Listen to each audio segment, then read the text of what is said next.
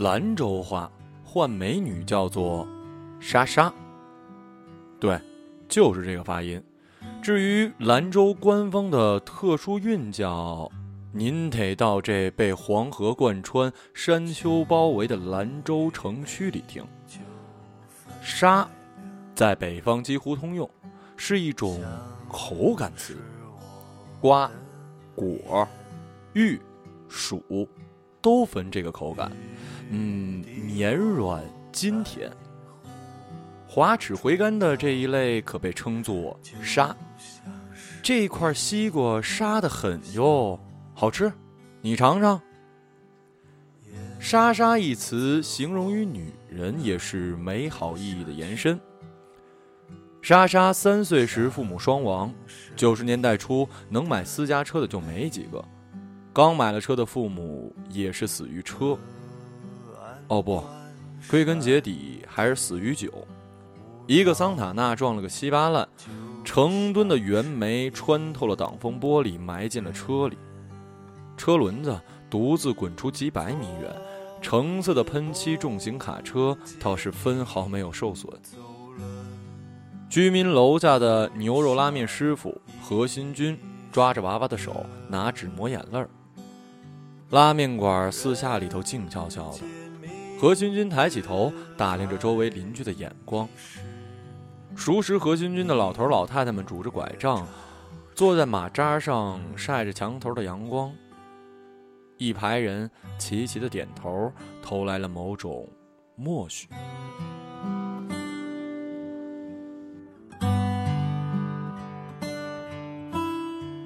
啥？我养？我疯了吧？我天天拉着面再养个他？问他叫什么名儿，死活也不说，嘴巴像个闸。过了半晌，一个劲儿哭着找妈妈，脸蛋子绷得通红，扯着心窝子的哭，声带都撕出血来了。你得再过几年才能见到你妈呢。哎，行了行了行了，叫你莎莎吧。妈妈也叫我莎莎。这可好，撞个正着。何军军的面馆在张掖路和静宁路的岔口上，离河不远，骑三轮蹬个两三分钟就能看见黄河。胸膛里头卷斜着泥沙的大河，带着微醺的长风。莎莎站在三轮车的后座上，掐着何新军的脖子，抠出两行的血印子来，哭闹跺脚，跺得车皮颤抖，还是要找他妈。看见远处这黄河了没有？这就是我妈妈，以后也是你妈。哭啥呀？咱俩都同辈了，你还哭？哭啥呀？哭！两周之后，居委会的刘婶子办了文件，要把莎莎领走，说死者祖籍浙江，是北上做酒厂的商旅，一时联系不上别的亲戚，得送到福利院去。刘新军当时正和着面，白头巾一抹汗，说：“我养。”得了吧你，你养个屁呢！整天忙到黑的。莎莎，来跟阿姨走喽。面铺子里再也没了音响，刘婶子来回打量一圈，学徒两三人，桌椅十来副，面粉几麻袋。再。再看小孤儿，正抱着刘新军的大腿，把头埋在腿弯弯里，露出半个眼睛，提防特务似的看着他。你是不是看上人家父母留下的遗产了呀？放屁！何新军脖子绷得通红，拍案肘子发抖。念及旧日场景，刘婶子觉得何新军虽然没文化，好歹也是个体面人。面馆子里忙前忙后，没啥大心眼儿，平时也就爱听个广播剧，坏呢也坏不到哪儿去。这事搪塞几回就过去了。呃，程序还是要走一遍的。刘婶弄来一律师，律师弄来一张遗产清单，两套房子产下还有个六位数的存款，以及大河湾酒厂的部分股权。并正式告知收养人刘新军，所有遗产唯有莎莎成年后方可由他本人进行操作。何君君揉着一个面坨子，像是受到了某种侮辱。人家的钱是人家的钱，不关我的事儿。牛肉拉面，兰州美食。哼，得了吧，说美食的都是外地人说的。于兰州人来说，拉面就是娶回家四十年的媳妇儿，能给兰州人的唯有清汤寡水的平凡，唯有那低价实惠的温饱。这面粉味道的平凡里，存有半点纯熟的默契，却是新时代的玩意儿代替不了的。改革开放以来，兰州拉面馆子如同雨后春笋，入行的太多，能做的精细的太少。更进一步说，在这些人里头，能把蓬灰拉面做出味道的，简直就是凤毛麟角。七十年代，何勋军师从本地老手艺人学了一手蓬灰绝活。老先生的坟头就立在白塔山上，何新军作为大徒弟，年年修坟烧纸，从不耽误。所谓的十二扣拉面，是把一根溜过的面头拉成四千零九十六根整。只花去它十几秒，下到锅里头就叫龙须。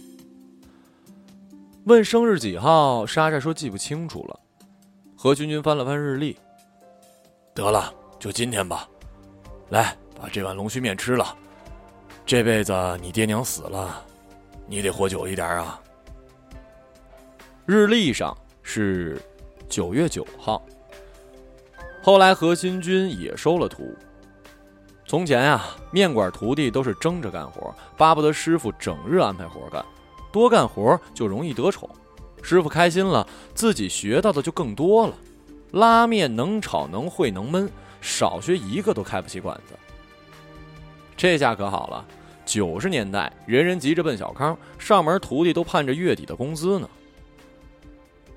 六岁了，何新军供莎莎上小学，来回接送。清早、正午、傍晚，都是拉面馆的高峰期，却顾不上。后厨疏于管理，弄得拉面质量下降，彭辉更是用得烂透了。客源纷纷埋怨起老何来。有一些资深的拉面客甚至喝一口汤便作罢了，筷子拍得乱响，搁下一句：“老何呀，没想到你这杆旗子也垮了。”何新军呢？就摸着莎莎的头，挨桌给老主顾熟面孔道歉。他做出决定，以后来吃面的都免费送上一盘小菜，以弥补那做工方面的不足。以前五点起，这回就得四点。他把新鲜的雪里红焯水，拌以白醋、青椒丝，做上一整盆儿。嘿，徒弟们简直是想骂都不敢骂。除了大徒弟王斌。勤学好琢磨，眼里有活其他的，一个个跟亲爷爷似的，整日杵着腰杆像个孕妇，全都等于是怀了孕的爷们儿。万一急了跳槽了，后厨就彻底垮了。何况他们跳起槽来异常简单，只要说一句“何新军带出来的”，工资兴许比这儿还得拿得高呢。他就很想问莎莎一句：上学路不远，自己能走过去不？所以就把莎莎叫到跟前儿，女孩站定，眼睛里两汪春湖，睫毛忽闪忽闪的。大冬天的，冻得半行清鼻涕险些流到嘴里。何新军连忙找来纸擦掉，话一出口就变成了那个那什么，你今天学啥了？锄禾日当午，汗滴。禾下土。这是一九九三年的冬日，一场五十年不遇的大雪，把一切都裹得严实。何勋金蹬着那辆三轮上百货大楼，问有没有棉衣。女服务员说：“现在流行穿羽绒服了，比棉衣保暖不知多少倍，又轻便。”啥？羽什么？我就拿件棉衣。给女儿买件羽绒服，时髦。看这花色，就是给女孩穿的。何君君穿着一身大白厨褂子，身上一股牛肉汤混着烟草的味道，熏得推销员面色尴尬。他捏了捏羽绒服，抬眉毛问价格：“打折八十五。”什么东西？分量这么轻？八十五？得了得了，棉衣棉衣棉衣。一刻钟后，他一脸恼怒的迈出了百货大楼，往雪地里吐了一口痰，嘟囔着：“抢钱吗？这不是？”随手把包装好的羽绒服撂在了三轮车后面。后来，莎莎穿着羽绒服坐在教室里，觉得热透了，小脸捂得通红，就把拉链拉开透风。周围同学听见拉链响，捏着鼻涕望了过来。谁知盘中餐？粒粒皆辛苦，街坊邻居都有一手没一手的帮着刘新军。每逢周末，刘婶子就去大众澡堂子洗澡，就顺便把莎莎带上。刘婶手重，拿搓澡巾把女孩的背搓得通红。莎莎天性腼腆，不善反抗，就咬着牙，胸口贴着玉石的大理石，忍受着皮肉之苦。刘婶一边搓一边问他。何新军让你管他叫什么呀？何新军，就叫何新军呐。嗯。扎马尾、买发卡、梳头发这些事儿都由隔壁的理发店沈姑娘完成。莎莎这两天变漂亮的发型也是得益于此。六年级毕业照上就属她最漂亮，因为沈阿姨偷偷给她铺了点粉底，勾了眉毛，涂了唇彩。至于给女孩洗袜子、内裤、小肚兜这些事儿，何新军一开始是闭着眼睛做，后来是看着电视做，再后来，也就习以为常。有时候洗着洗着，自己甩着头笑起来。街坊们一边吃面一边问何新军：“沈淑云是个大闺女，长相也不愁嫁，你都三十了，赶紧花花心思把媳妇娶了。莎莎好歹又有个妈呀。”何新军脸上红了一大片，挠挠头，又点点头，继续和面。一九九八年法国世界杯，何新军半夜爬起来看球，莎莎卷着被子嘟着嘴：“何新军，电视太响了。”何新军就把一面大褥子取过来，把自己和电视包成一粽子，调小了声音，光也透不出去。足球到了下半场，齐达内像是中了魔咒，怎么踢怎么丢。意大利队一整队也像吃了安眠药。正在懊恼之中，莎莎把褥子掀开，一同包了进来。她满裤裆都是血，抓着何新军的胳膊，哇的一声哭了出来，哭得撕心裂肺，血糊了满手，瓷砖上蹭出了红的线。何新军在屋子里忙得团团转，不得不连夜把沈淑云叫过来。沈淑云告诉何新军，以后这方面事儿他来管。后半夜，莎莎睡不着了，捏着一大包卫生巾读上面自己能认识的字。何军军指着电视说：“看这场，哎，这个人啊，叫罗纳尔多，你看看这，没人能挡得住他。”正是这一年，面馆的大徒弟王斌面色尴尬的跟何新军讲：“呃，何师傅，现在都兴下海，我也想去深圳试试身手。”何军军说：“想走，明年再走。老子把彭辉技巧都教给你，你走，我不得再教出来一个呀？你现在走，面馆就彻底垮了。”王斌只得答应。何新军再一次把莎莎放在了三轮车后座上的时候，是一个风和日丽的早上。这是每一个周末都要进行的活动：看黄河，抓蓬草。后来，初中语文老师读了莎莎的作文，赞不绝口，简直要抱起来亲她两口，说这娃娃立意新颖，不落俗套。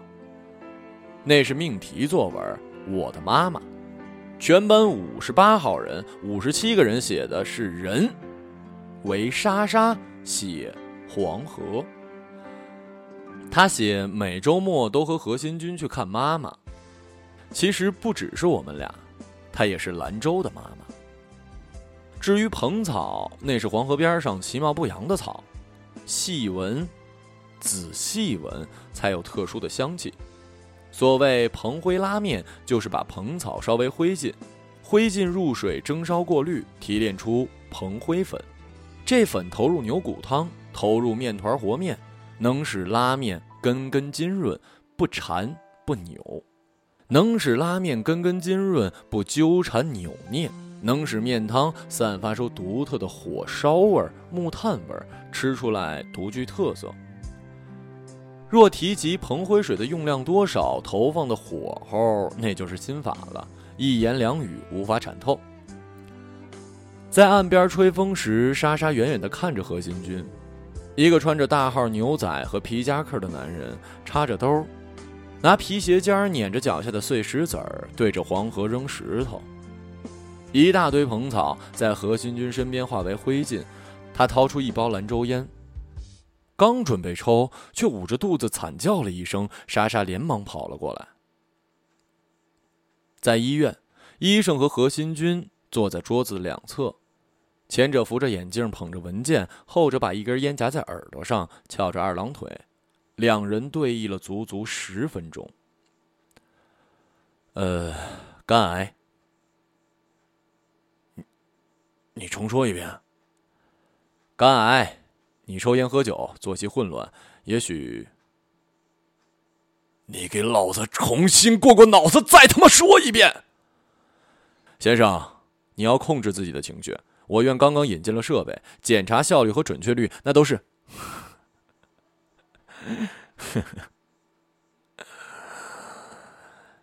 何新军舔着舌头，侧着头笑了两声，让莎莎出去等他。两次点头过后。何新军跳起身，一脚把门踹死，越过桌子，骑在医生双腿上，抓着医生的领子，一使劲儿，地板咔嚓一声，连人带椅子推到了窗边。他嘴唇死死的贴住了医生的耳朵：“老子让你过过脑子再说话。旁边站个小女娃，你看不见呐？肝癌，癌癌癌癌你妈癌！他以后知道癌是什么意思的时候，老子他妈提刀砍死你！”待何金军冷静之后，拍了拍裤子，问自己能活多久。医生扶了扶眼镜，一脸恼怒，翻着报告：“得了吧，我能活多久？这张纸说了算呀！”何军军一把捂住了那张即将张开的嘴。当天下午，何新军提着一篮子的瓜果到了沈淑云家。沈淑云正对镜梳妆，穿着一身花裙。那腰线美的哟，像极了画中的人。阳台上晾着秋裤和内衣，两盆君子兰开在一侧，暖气烧得刚好，气氛从未如此的暧昧。何勋君突然说不能娶她，要把婚约退了。沈淑云手中的镜子摔碎了，阳光照在瓷砖上，光圈里头粉饼扬起了亮亮的灰。周围的老人、说媒的刘婶以及沈淑云的父母联合上门口诛，都骂这何新军不是个东西，白眼狼，亏大家这么捧他的面馆。从清晨批斗到日暮，众人只想知道个原因，可何新军只字不语，只说把自己的存款都给沈淑云。存款这句狗屁话把沈淑云的父亲气得半死，呸的一声，让大家罢休，一口老痰落在了何新军的脚边。我跟你们说呀，全这人没用啊，这分明是人品问题，人品问题啊！和从前相比，每一天都显得异常的漫长。何新军从前举着扫把。把上门乞讨的老者轰出门外，最近却经常的拉着对方就坐下，端上两罐啤酒，还吃上了花生瓜子儿。伙计们看在眼里，都说老德是得了癔症，怎么爱跟乞丐交朋友呢？临走前，险些都要认成兄弟了。莎莎越长越傻，当年富商父亲迎娶了一个上海模特，莎莎也随了他妈。明明是一个江南血统的温婉长相，小鼻梁、尖下巴、巴掌大的脸儿，却跟着何新军染上了一股黄河水味儿。吃拉面一筷子一口吸进去，不留指甲，剪得不能再短了。包茶叶蛋时对着桌子乱敲，看足球偶尔喝两口酒。一口标准的兰州方言，坐在乞丐与何新军中间，听着一个又一个黄河味道的故事。数学题不会做，椅子不好好坐，穿个大裤衩蹲在上面咬铅笔。何军军望了望，竟说了一句：“要不抽根烟找找灵感呢？”当真点起火来，他又作罢，把烟从莎莎的嘴里拔掉，说了句：“哎呀，毕竟是女娃。”大徒弟王斌终于可以离开了。这小伙离心似箭，年没过完，正月就要走，说是深圳那边的兄弟早就发了好几笔了。当天，何新军忙店里重新装修的事儿走不开，莎莎闹着要送，说长这么大还没去过兰州火车站。王斌一路上跟莎莎说，高考后一定得离开兰州，说你看这破地方，山包着，水穿着，天生就只能是种地的地方，最大的出息也就是酿酿酒，你得去北京，得去上海，得去广州、深圳这些地方才是发财的地方。莎莎满口答应，除了“嗯”，没有别的回答。如愿以偿，看到了兰州火车站，紧紧靠着一片山峦，山的另一端不知道是什么样。来来来，广东广东，上车了啊！上车了啊！有座啊！字就是这些字，按照兰州话发音就是：“来，广东广东，上车的走，有座位哦。”字和音都对齐了，生生读出来，却仍不能是兰州方言。这和彭辉拉面是一个道理，并不仅仅是彭辉和拉面的组合。长途客车站的兰州小哥不要命的喊着远方，这辆车像一个吸铁石似的，把王斌以及成群的目光向着珠三角的男人吸进去。莎莎在远处招手，胸膛里烧起了一捧。来自于远方的火焰。这一年是一九九九年，开家长会，语文老师说要孩子多读课外书，还问何新军怎么只见你来，不见莎莎的妈妈来。何新军睁大了眼睛。何莎莎？他说他叫何莎莎。随即放声大笑。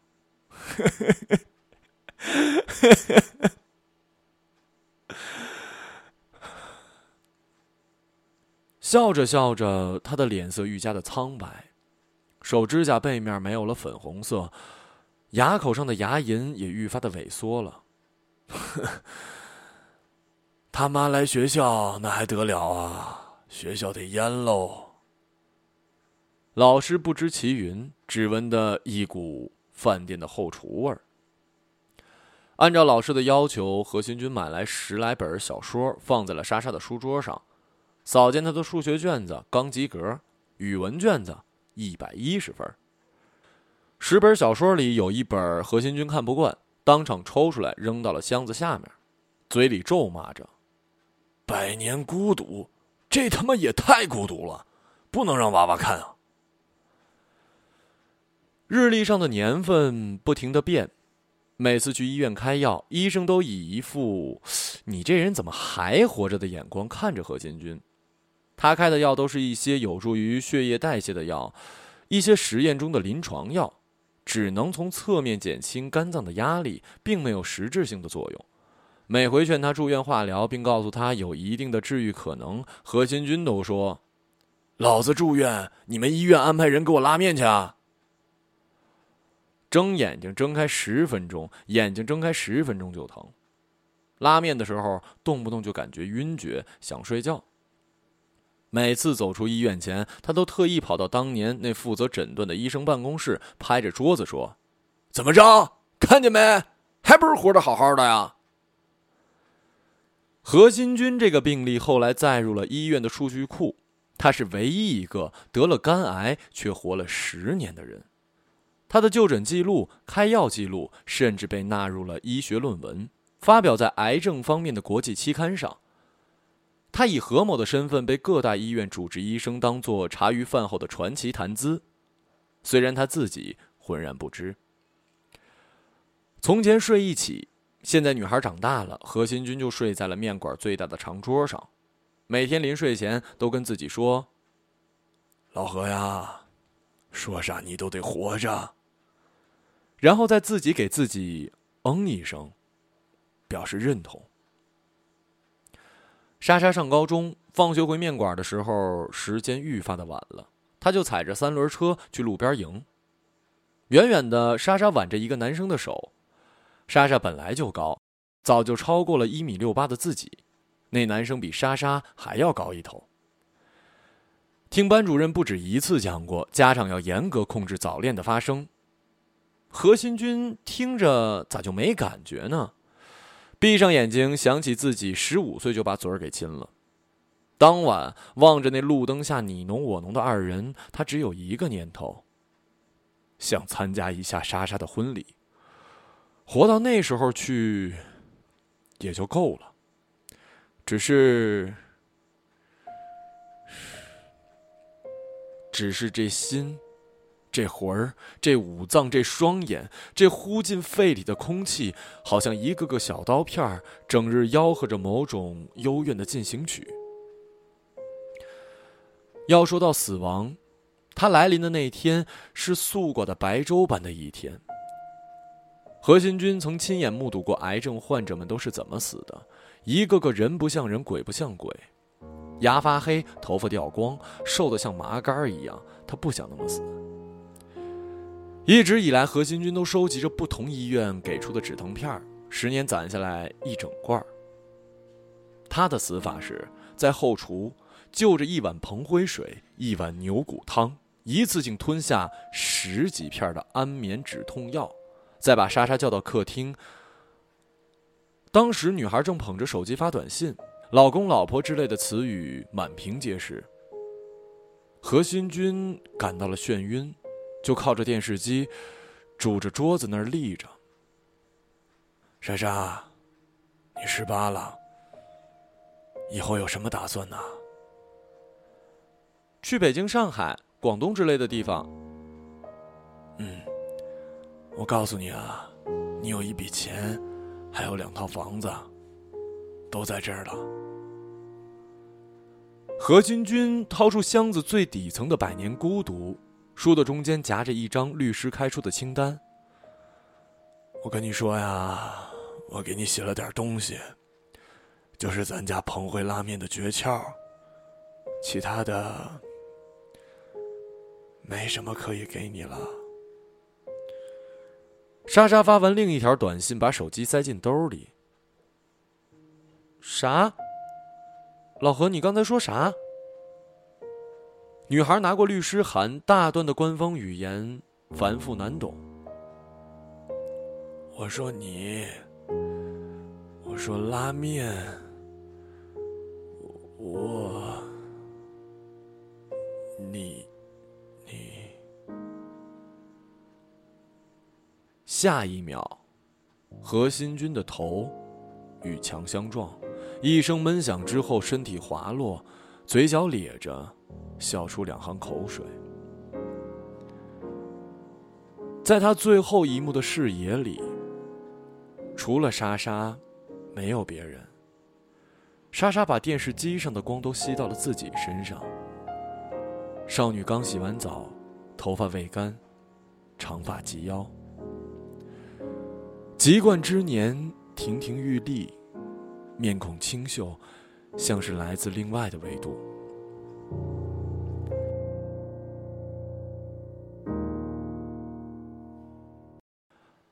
二零一五年秋末，王斌下了飞机，从兰州中川机场包了专车，一路来到了张掖路。这是元旦，街边灯笼打造出一幅盎然的景象，气温低寒，黄河水宁静之至。他走的时候只留了一个面馆前台电话。如今十数年的光景过去，一切都换了新模样，面馆已经不存在了。这十字路口的黄金地带上，高楼耸立，影院、星巴克、写真馆、美发沙龙，一个个优雅的存在着，比以前老何的面馆门头漂亮多了。王斌吩咐秘书，二人分头寻找。我往北边，你往东边，名字叫何新军。我师傅，你放心，除了面馆啊，干不了别的。整个午后，两辆奔驰寻遍了大半个兰州，都不曾找到何新军这个人。夜里，躺在旅馆，王斌悻悻作罢。隔日的机票已经订好了，公司正在筹备上市，他根本清闲不得。躺着躺着，他突然想起一件事儿。也许何新军已然不干拉面了，但他带出来的徒弟必然有干拉面的。找到徒弟，就能找到老何，兴许还能见到莎莎。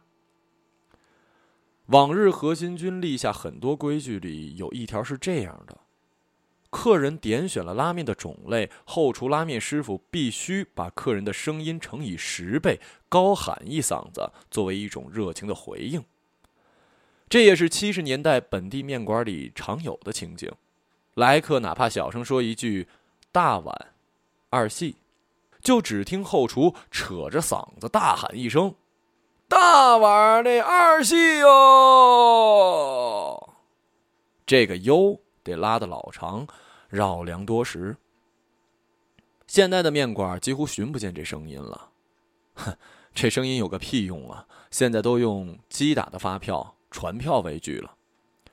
当年王斌也这么喊过一段时间，起初还抹不开面子，不知道师傅一早晨乱喊乱叫有什么用。何新军就说了：“干一行爱一行，做一天拉面就得喊一天。一是让客人觉得他要的这碗面粗细程度你听清楚了；二是让客人觉得后厨干劲十足，诚意也够劲儿，不会偷工减料、乱加东西。你看其他馆子的伙计。”做面屁都不吭一声，整日愁眉苦脸，跟客人欠他五条命似的。第二天清晨，王斌退了机票，独自开车寻找。每路过一家面馆，他就撩开门帘，试探性的喊一嗓子：“大碗的二细！”这一嗓子吓得店里吃面的陌生人一阵哆嗦，几颗卤蛋头颅抬起，香菜挂在嘴皮子上，瞪王斌。又换一家，他站在门口大喊：“大碗二细的哟！”女收银员不乐意了，朝他招手说：“哎哎，喊什么？来这开票。”车开的疲倦，一上一下，这来回折腾了十八次，王斌已然倦怠了。他用手扶住门框，闷头喊了一声。紧接着。面馆深处墙的另外一头传来一股银铃般、唱词般的声响：“大碗二细哟！”是个女孩的声音。王斌吓得连忙后退三步，仰头一扫，何莎莎，彭辉拉面。往里走，面馆很大，客人满座，装修别致。枫木雕、花栅栏、仿汝瓷的质感落地瓶子、名人字画挂于高处，这是滨河路上紧靠白塔山旅游区的一处宝地。远处忙碌着一群男人，当中有一个戴着白套袖、拧着白毛巾、脸颊通红、汗如雨下的面孔，一点点焦躁写在脸上，皱着细腻可人的眉头，夺过伙计手里的面头，说了几句话。挺直了胸膛，双手离散，拉出了一缕白。兰州总是在清晨里出走。兰州，夜晚温暖的醉酒。兰州啊，淌不完的黄河水向东流。兰州，梦的尽头是海的入口。门外金沙般的阳光他洒了一地。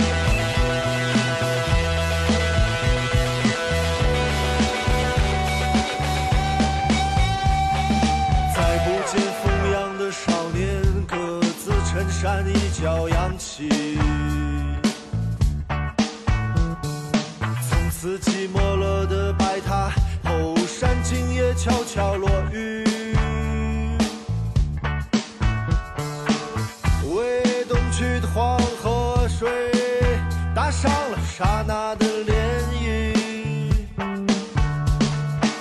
千里之外的高楼少女彻夜